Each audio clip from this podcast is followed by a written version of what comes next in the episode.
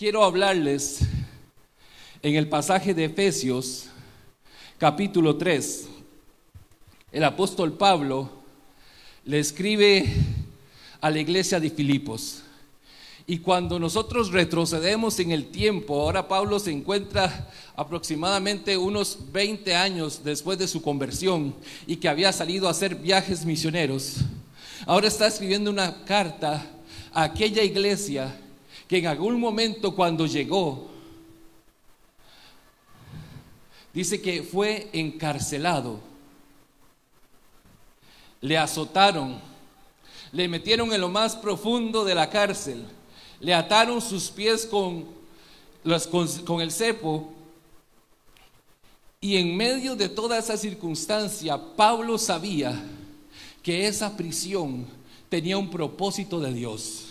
Pablo había intentado ir a Asia, había visitado varias iglesias en Asia, pero el Espíritu Santo no le había permitido que él hablara el Evangelio en esos lugares. Y uno dice, ¿cómo? ¿Por qué no hablaba en, Asia?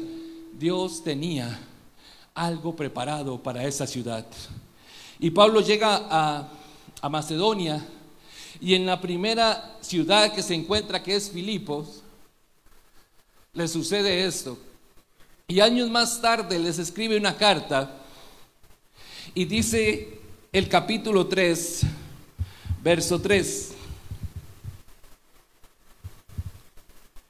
Porque nosotros somos la circuncisión, los que en espíritu servimos a Dios y nos gloriamos en Cristo Jesús, no teniendo confianza en la carne, aunque yo tengo también de qué confiar en la carne Dice, si alguno piensa que tiene de qué confiar en la carne, yo más.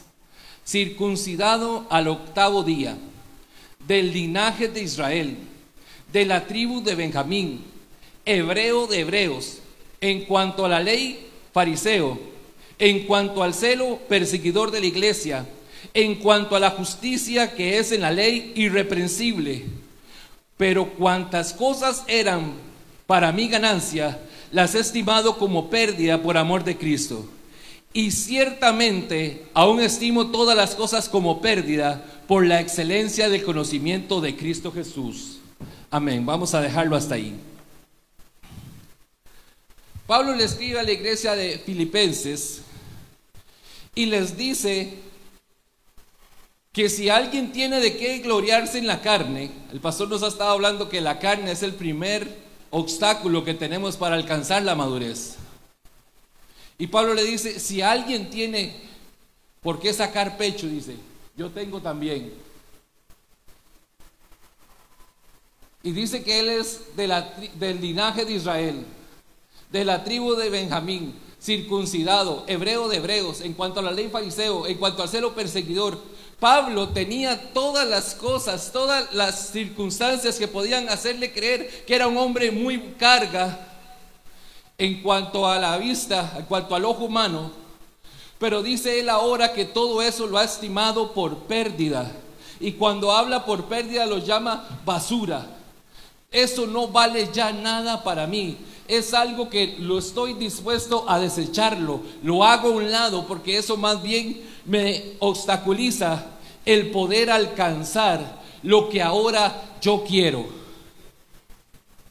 Ahora, para nosotros alcanzar la madurez, esta mañana quiero hablarles de tres cosas que encuentro aquí en, en, la vida de Pablo que les está hablando a los filipenses.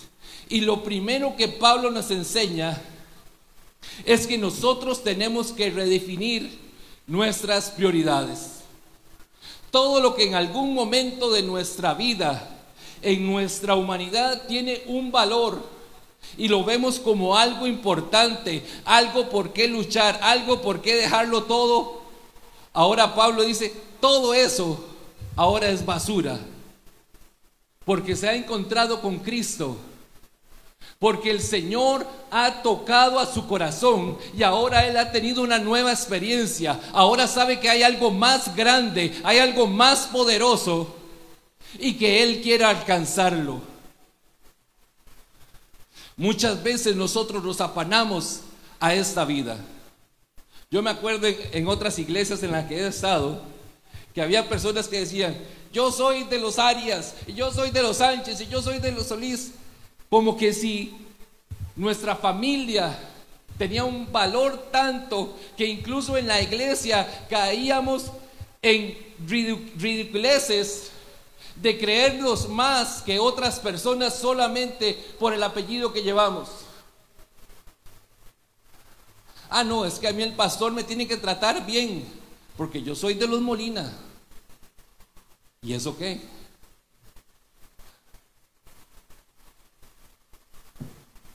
Tenemos que madurar.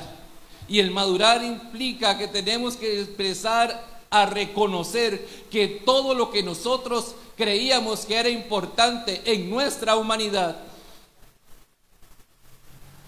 para Cristo eso no vale nada. A Cristo le da lo mismo si eres Molina, si eres Arias, si eres lo que sea. Si naciste aquí, si naciste en Israel, si naciste donde hayas nacido. Eso no tiene valor. Nuestro valor es a través de la sangre de Jesucristo. Es la sangre de Jesucristo la que hoy nos da valor a nosotros y nosotros tenemos que empezar a quitar esas cosas que en algún momento creíamos que eran importantes. Hay personas que conocen a Cristo, que conocen de Jesús y empiezan a, trabajar en una X empresa. Y por trabajar en esa empresa dejan la comunión con Dios a un lado, dejan el servicio, dejan la intimidad con Dios por trabajar en una empresa, que la Coca-Cola, que la FIFA, que lo que... Póngale el nombre que quiera. Nosotros tenemos que aprender a identificarnos y identificarnos con Cristo. Porque tú y yo hemos sido lavados por la sangre de Jesús. Nosotros tenemos ahora en nuestro interior un ADN del cielo, un ADN, espiritual. Por nosotros ya no es esa, esa, yo soy opositivo, yo soy lo que es. No, Valemos la sangre de Cristo. Lo que está en tu vida es la sangre de Cristo. Lo que te marcó, lo que te dio eh, propósito es la sangre de Jesús entonces tenemos que aprender a tomar y a, dar nuevas prioridades en nuestra vida. Los estudios, yo no digo que dejen de estudiar los jóvenes, tienen que estudiar, tienen que prepararse, pero no pueden darle el lugar de Dios a los estudios. E incluso la misma familia Dios nos ha llamado a que amemos la familia, a que honremos a, nuestros, honremos a nuestras esposas, que amemos a nuestros hijos, que amemos la misma iglesia. Es importante, pero nada, puede, nada de eso puede cambiar y quitar el lugar de Dios en nuestros corazones. Necesitamos redefinir nuestras prioridades. Y Pablo dice en el verso 8, y ciertamente aún estimo todas las cosas como pérdida por la excelencia del conocimiento de Cristo Jesús, mi Señor, por el cual lo he perdido todo y lo tengo por basura para ganar a Cristo. En otras palabras, si queremos llegar a alcanzar madurez, tenemos que entender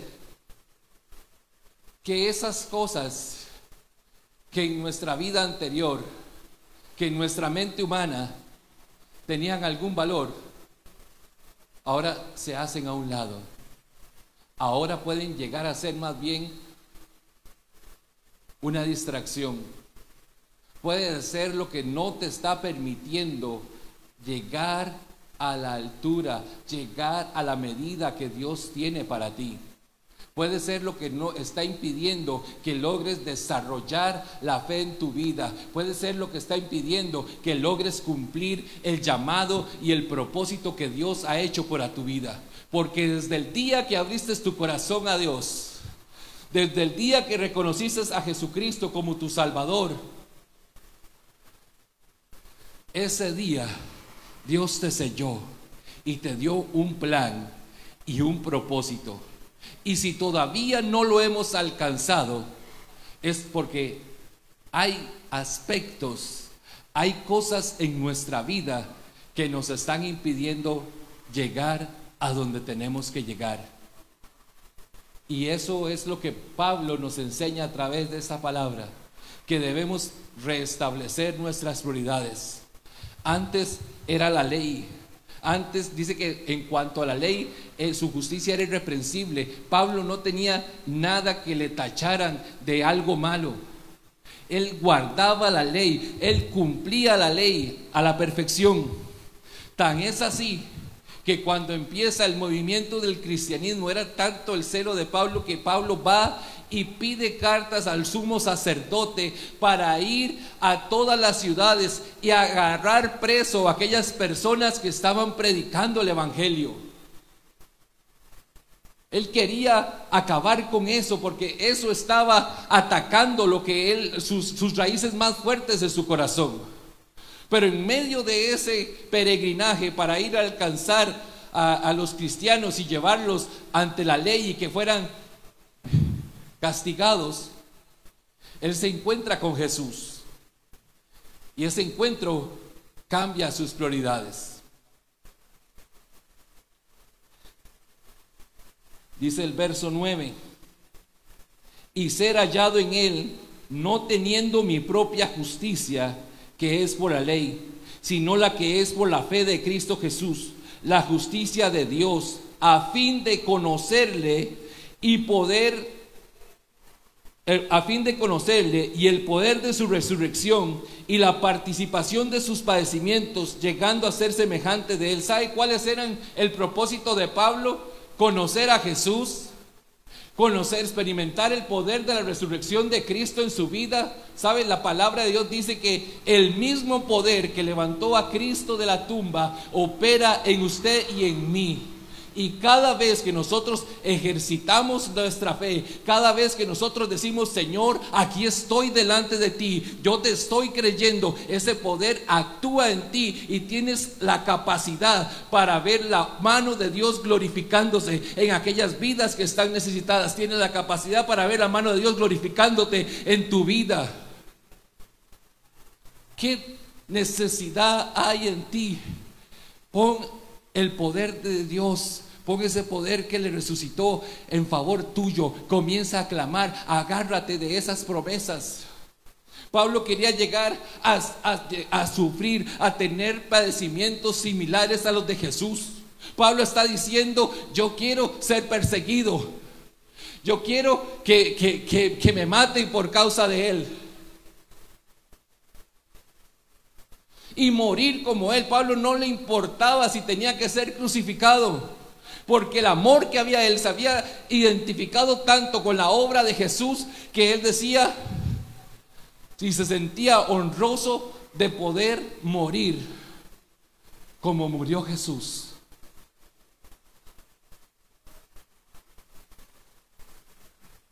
Y con todo esto,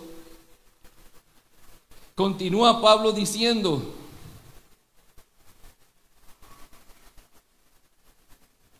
verso 12, no que lo haya alcanzado ya, ni que sea perfecto, sino que prosigo para ver si logro asir aquello por lo cual yo también fui asido por Cristo Jesús.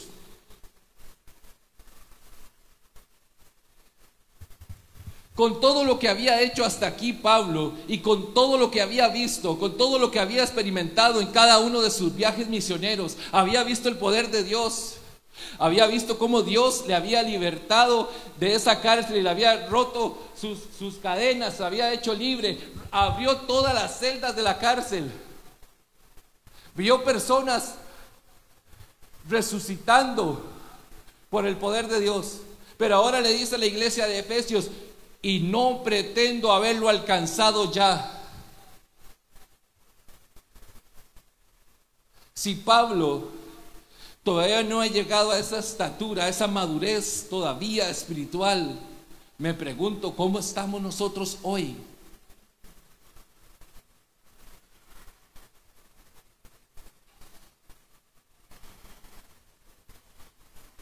Podremos ponernos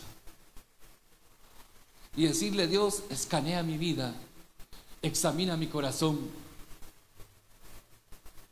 ¿Qué hay en mi vida que todavía está impidiendo que tú cumplas tu propósito en mí?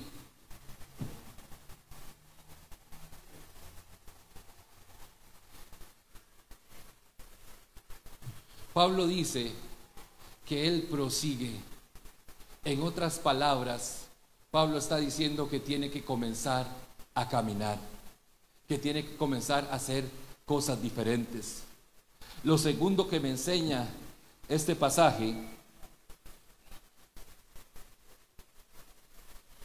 es que debemos tomar una decisión. Una vez que nosotros restablecemos nuestras prioridades, tenemos que tomar una decisión. ¿Qué vamos a hacer? ¿Alguien han visto los anuncios estos de, de ¿cómo se llama? Open English es, Open English. Y que le dice, te habías propuesto ser bilingüe este año y lo has alcanzado. No, es que no tengo tiempo. Ves tantas horas en Facebook, ves tantas... Te has vuelto un procrastinador. ¿Y sabe, eso, sabe qué significa procrastinar? es dejar las cosas importantes por hacer otras que no son nada importantes. Nos proponemos cosas, pero digo, yo quiero llegar allá y comienzo a caminar para allá. Tenemos que tomar una decisión. Para madurar en la fe necesitamos tomar decisiones. Necesitamos ser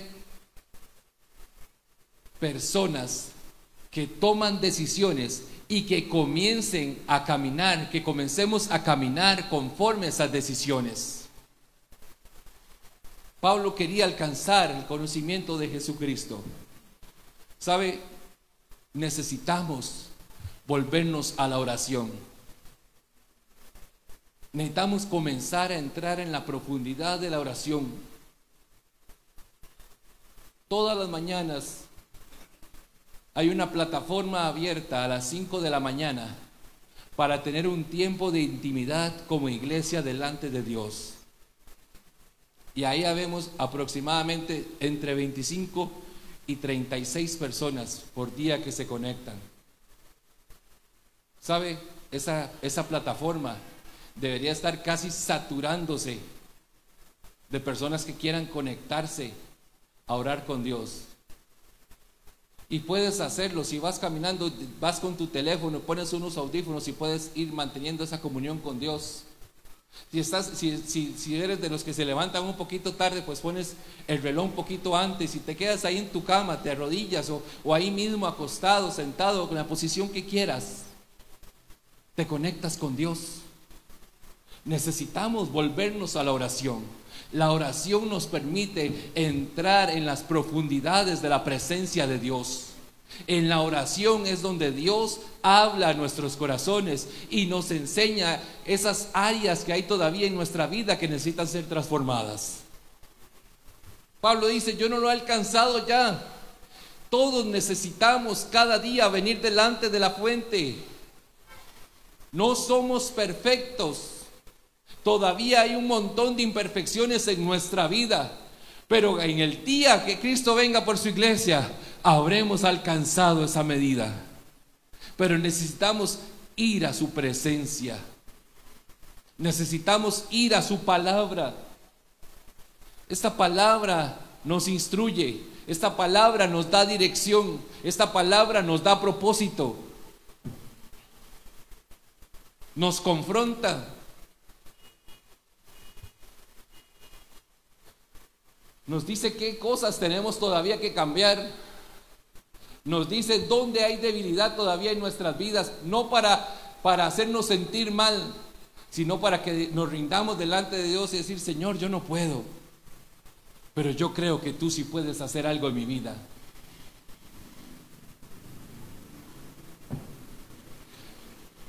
Otro aspecto importante, las disciplinas espirituales, el compartir con nuestros hermanos. Gloria a Dios porque pasamos casi más de un año, año y medio que estábamos en nuestros hogares y no podíamos venir a congregarnos. no podíamos reunirnos y empezamos a reunirnos y no podíamos abrazarnos, no podíamos saludarnos, teníamos que andar así de larguito. Y sabe, todavía está el COVID y probablemente va a estar por mucho tiempo. Pero tenemos que aprender a cuidarnos, pero también tenemos que entender que cuando nosotros compartimos con los hermanos, eso nos da fortaleza. El conocer lo que mi hermano está viviendo, el ver cómo él está haciendo algo que me puede ayudar a mí, el abrazarnos, el sentir que somos parte de una familia, que hay algo más grande que inclusive nuestro núcleo familiar ahí en nuestra casa, que hay personas que, que hemos amado a Jesús y que queremos ser transformados por Él y que nos gozamos cuando venimos acá. Nos gozamos cuando eh, alabamos y glorificamos a Dios. Cuando cantamos con estos músicos tan preciosos que tienen una voz preciosa y esos instrumentos que lo conectan a uno, que lo hacen sentir, que lo hacen vibrar por Jesús. Es necesario congregarnos. Yo les felicito esta mañana porque con medio de toda esta lluvia, con medio del frío, aquí estamos. Tuvo que soltarse de la cobija. Gloria a Dios. Soltémonos. Vengamos a la casa del Señor. Volvamos a llenar este templo. Que esas sillas que están vacías ahí a la par suya, Hagamos algo para que se llenen. Invitemos a nuestros familiares. Invitemos a aquellos que, que, hace tiempo no vemos que vienen. Llamémoslos, digámosles, ya estamos congregándonos, ya nos estamos reuniendo. Hay programas maravillosos. ¿Sabe? Todas las semanas hay aquí y a través de plataformas también tenemos programas donde las personas se pueden edificar.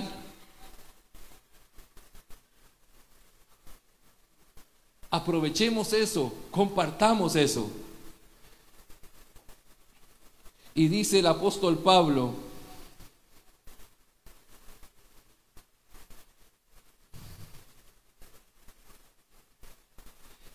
hermanos, pero una cosa hago, olvidando ciertamente lo que queda atrás, me extiendo a lo que está por delante.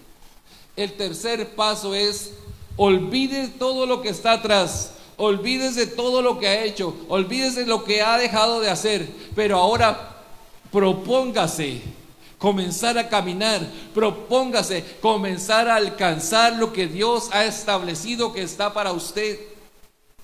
Dios quiere bendecirnos y Dios quiere usarle a usted como un instrumento de cambio. La iglesia es la representación de Dios en esta tierra. Usted y yo somos los que tenemos que estar allá afuera hablando, predicando, compartiendo el mensaje de salvación. No podemos hacer diferencias de personas. Yo veo en el libro de Lucas que dice que llega un hombre, uno de los principales de la sinagoga, Jairo, y llega delante de Jesús y le dice que su hija está muriendo, que por favor vaya a su casa para orar por su hija. Y era uno de los principales de la sinagoga. Y Jesús decide que va a ir con Jairo a su casa. Pero en medio del camino toda la gente se atumulta alrededor de él y él va caminando y hay, hay un molote de personas queriendo estar cerca de Jesús. Y en un momento Jesús se detiene y dice, ¿quién me ha tocado? Y los mismos apóstoles, ¿qué te pasa Jesús? ¿No estás viendo que son un montón de personas los que están alrededor tuyo? ¿Cómo preguntas quién te ha tocado? Todos te han tocado. Dice, alguien me ha tocado porque ha salido poder de mí. Y resulta que había una mujer que tenía mucho tiempo de estar padeciendo un flujo de sangre, que, que por su padecimiento era declarada inmunda, que no podía salir a la calle. Y ella se abrió camino, se abrió paso en medio de esa multitud para llegar delante de Jesús. Pero a pesar de que Jesús iba para donde el principal de la sinagoga, él se detuvo para hablar con esa mujer. Y le dice, yo tenía un flujo de sangre, un padecimiento y había gastado todo en médicos, pero ninguno me había hecho nada. Pero hoy me has sanado. Hoy ese flujo se detuvo. Y Jesús le dijo, mujer, tu fe te ha salvado. Él no hizo acepción, él no dijo, no, ahorita voy para donde, para donde Jairo, voy a ir a su casa, ahora más tarde vengo a ver qué pasa con esta mujer. Él se detuvo primero y en lo que está hablando con ella, llegan a decirle que la hija de Jairo había fallecido y que ya no lo molestara al maestro. Y Jesús le dice, vamos a tu casa. Y lo primero que hace es sacar a todos Porque muchas personas restan. Hay personas que más bien le restan a lo que Dios quiere hacer en tu vida. Porque no creen. Porque te menosprecian. Porque menosprecian el poder de Dios. Tres cosas que necesitamos hacer para alcanzar la madurez espiritual. Número uno, redefinamos nuestras prioridades. Número dos, comencemos a tomar decisiones enfocados en lo que realmente necesitamos, lo que de verdad tiene valor en nuestras vidas. Y número tres, comienza a caminar, comienza a extenderte a lo que está delante. Yo les invito para que se conecten a esos tiempos de oración a las 5 de la mañana. En el Facebook de la iglesia, ahí está el link para que usted lo pueda guardar en su, en su WhatsApp o lo pueda, lo pueda compartir con alguien. Y si no, y si no, y si no lo puede descargar, nos puede decir, ahí está Marcela, aquí estoy yo, y hay varias personas acá que tenemos el link y se los podemos pasar para que usted se conecte a las 5 de la mañana y tenga un tiempo de intimidad con Dios. Si hay alguna necesidad en su vida, hay también un, WhatsApp, ahí hay un grupo, usted nos dice y lo metemos para que si tiene alguna necesidad, si hay alguna petición de oración, la suba por ahí y ahí vamos a estar orando. Aprovechemos los grupos que hay aquí en la iglesia.